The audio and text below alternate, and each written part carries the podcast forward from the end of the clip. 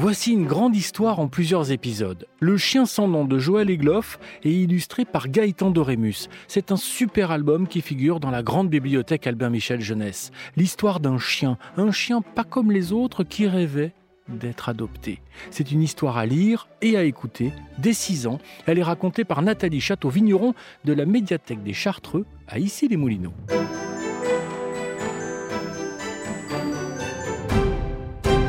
Je pourrais commencer par dire que je vais vous raconter l'histoire de Barouf le chien, ou de Sultan, ou de Médor. Ce serait un bon début. Mais il se trouve que le chien dont je voudrais parler ne s'appelait ni Barouf, ni Sultan, ni Médor, et je dois vous avouer que malheureusement je ne connais pas son nom. Personne ne le connaissait d'ailleurs, tout simplement parce qu'il n'en avait pas. Tu n'as qu'à lui en inventer un alors, pourrait-on me dire. C'est facile, les noms de chiens ça court les rues. C'est vrai que ce serait plus commode, mais ce serait mentir de dire que ce chien avait un nom. Ce que j'aimerais justement raconter, c'est pourquoi personne ne lui en avait jamais donné un, même si ça n'est pas tout à fait vrai. Les choses se sont arrangées et c'est une histoire qui finit bien, heureusement.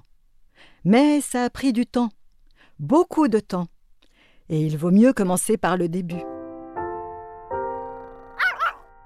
Il y avait donc, rue du Général Maréchal, à Mitry-sur-Seille, une petite animalerie que tenait un homme du nom de Monsieur Baratin. Et on voit bien tout de suite que c'est beaucoup plus facile quand on peut appeler les gens ou les animaux par leur nom, même si les noms parfois donnent une fausse idée des gens qui les portent.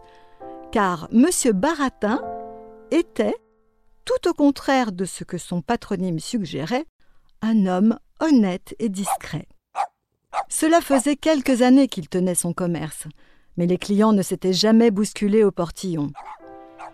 La faute à la concurrence, sûrement, au mauvais temps, au fait que son magasin était assez petit et pas très bien situé. Un peu vieillot et poussiéreux aussi, il faut le reconnaître. Et pour tout dire, je crois qu'il n'avait pas vraiment le sens du commerce. Cela dit, on ne se rend pas dans une animalerie aussi souvent qu'on va à la boulangerie. Les clients ne font jamais la queue à l'animalerie jusque devant la porte, et ils réfléchissent souvent bien longtemps avant de se décider à y entrer.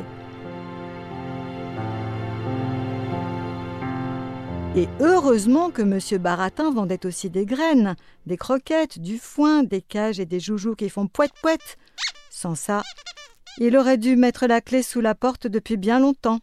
C'est une chance qu'il ait toujours vécu seul et n'ait jamais eu de famille à nourrir, car le peu d'argent qu'il gagnait n'aurait pas toujours suffi. Non, je retire ce que je viens de dire, ça n'est pas une chance. C'est même sûrement ce qui lui donnait parfois cet air songeur. Quant à notre chien, car c'est lui bien sûr le héros de cette histoire, nous l'appellerons donc le chien, avec une majuscule à le et à chien. C'est ce qui lui donnera ce caractère unique dont cette absence de nom le prive. Le chien était encore un tout jeune chiot lorsqu'il est arrivé à la boutique, le même jour que trois autres de ses congénères, mais aucun lien de parenté avec eux. Il ne les avait même jamais vus auparavant. On imagine bien le bouleversement que ça a dû être pour lui, si petit, de tout quitter comme ça, du jour au lendemain, pour se retrouver là. Pour les autres chiens non plus, ça n'a pas été facile, mais pour lui tout particulièrement. Car le chien était un peu plus sensible que les autres chiens. C'est pareil chez les humains. Il y en a de plus sensibles que d'autres. C'est comme ça. Heureusement. Monsieur Baratin, qui connaît bien les animaux et sent ces choses, a tout de suite remarqué que le chien était différent des autres. Il l'a accueilli du mieux possible, lui a parlé d'une voix douce et rassurante, il a pris le temps de lui faire quelques caresses, lui a servi de l'eau fraîche et une gamelle de ses meilleures croquettes. Mais le chien n'y a pas touché. Monsieur Baratin lui a ensuite fait une jolie place dans la vitrine, en compagnie des trois autres chiots arrivés en même temps que lui, puis il a dû les laisser pour aller s'occuper des chatons. À quoi on joue? a tout de suite demandé aux trois autres le chien noir. À rien, a marmonné le chien, qui a préféré aller se coucher, tandis que les autres se poursuivaient déjà en jappant. En voyant cela du coin de l'œil, pendant qu'il nourrissait les chatons, Monsieur Baratin s'est dit que décidément, ça n'allait pas être facile avec lui. Le lendemain, ça n'a pas été beaucoup mieux. Le chien n'a pas mangé grand-chose, cinq ou six croquettes peut-être, tout au plus. Mais en fin d'après-midi, il a tout de même passé un moment à regarder les autres qui jouaient, et ça lui a fait du bien. Le reste du temps, il a beaucoup dormi. Le surlendemain, en se réveillant, il a eu un peu plus d'appétit. Lorsque le chiot noir lui a demandé s'il voulait jouer à la baballe avec eux, parce que c'est mieux à quatre pour faire deux équipes de deux, il a refusé, mais sans savoir pourquoi, sans doute par timidité.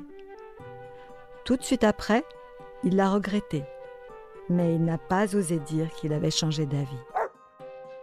Le jour suivant, il s'est senti vraiment mieux. Il a pris le temps de faire sa toilette, il a mangé avec appétit, et puis il s'est assis pour regarder un long moment les autres chiots qui jouaient à chien perché.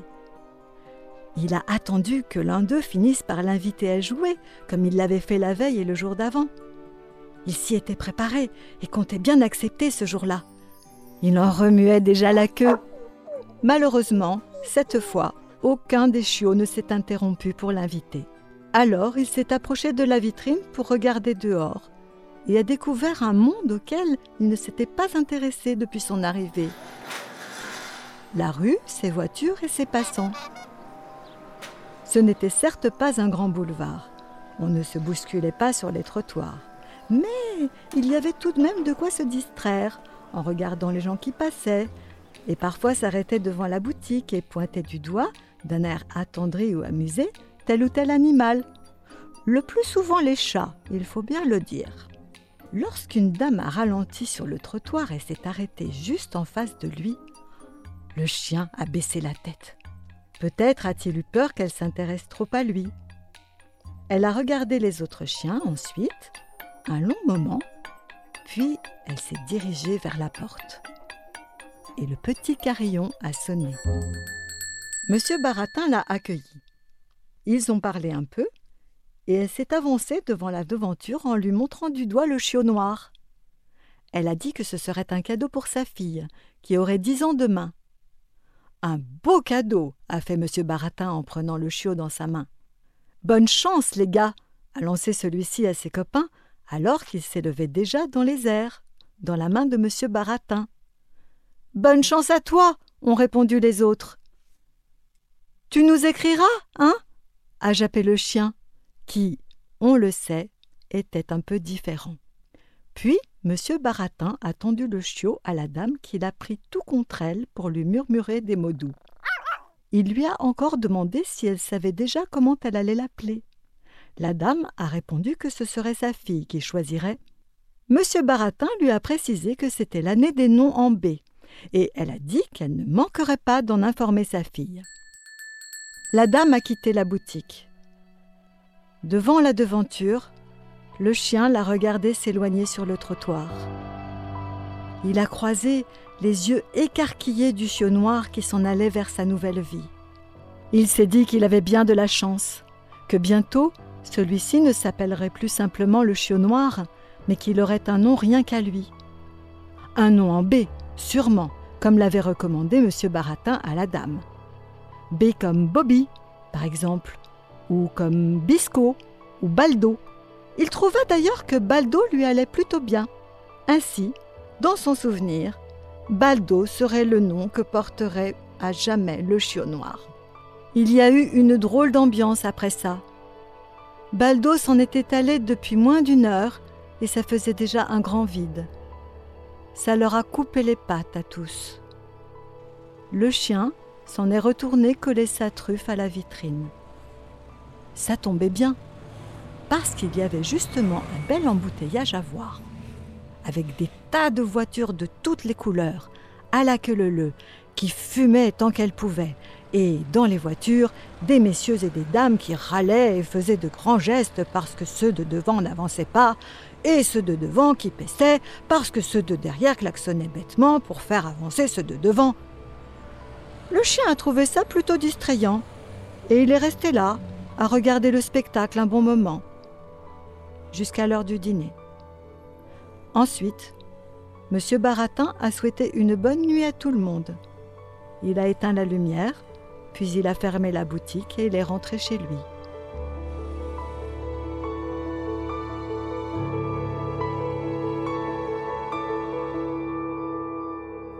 Une semaine avait passé depuis le départ de Baldo.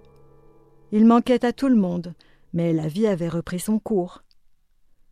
Monsieur Baratin, qui n'avait vendu depuis qu'un couple de perruches, trois ou quatre souris blanches et un hamster, se demandait comment il allait finir le mois.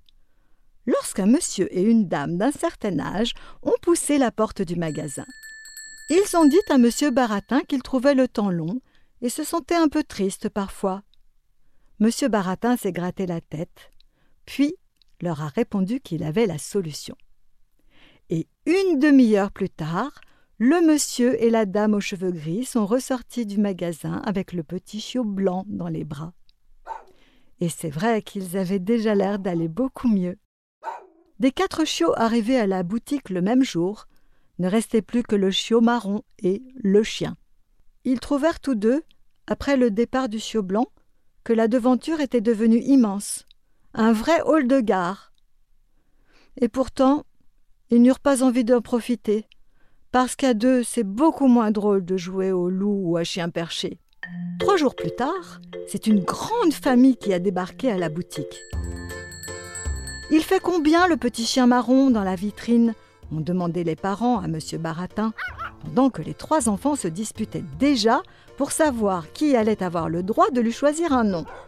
Un nom en B, leur a bien précisé M. Baratin. Koala a tout de suite proposé le plus petit en sautillant sur place. On avait dit que ce serait Pistou, l'a contredit sa sœur.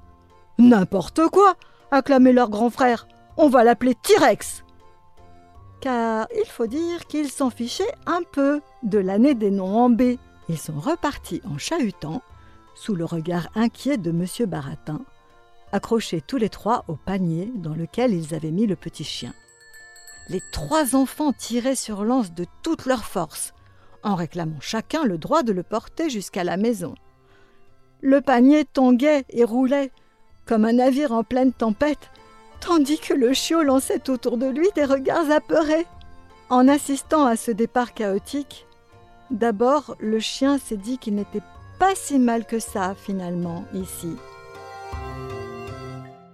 Mais lorsque le calme fut revenu dans la boutique, il s'est assis, il a regardé autour de lui, il a vu les balles et le vieil os à qui traînait maintenant dans un coin de la vitrine, et il s'est soudain senti bien seul.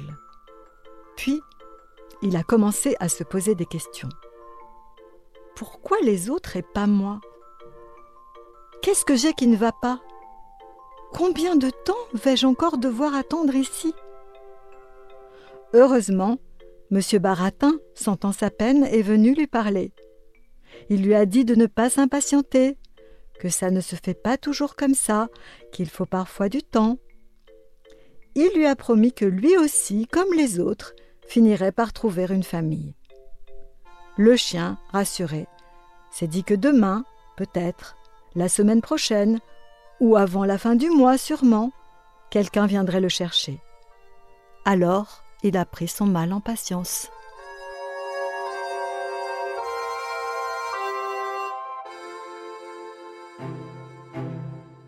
La suite au prochain épisode, Le chien sans nom de Joël Egloff et Gaëtan Dorémus est publié aux éditions Albin Michel Jeunesse. L'histoire est élue par Nathalie Château-Vigneron de la médiathèque des Chartreux à Issy-les-Moulineaux.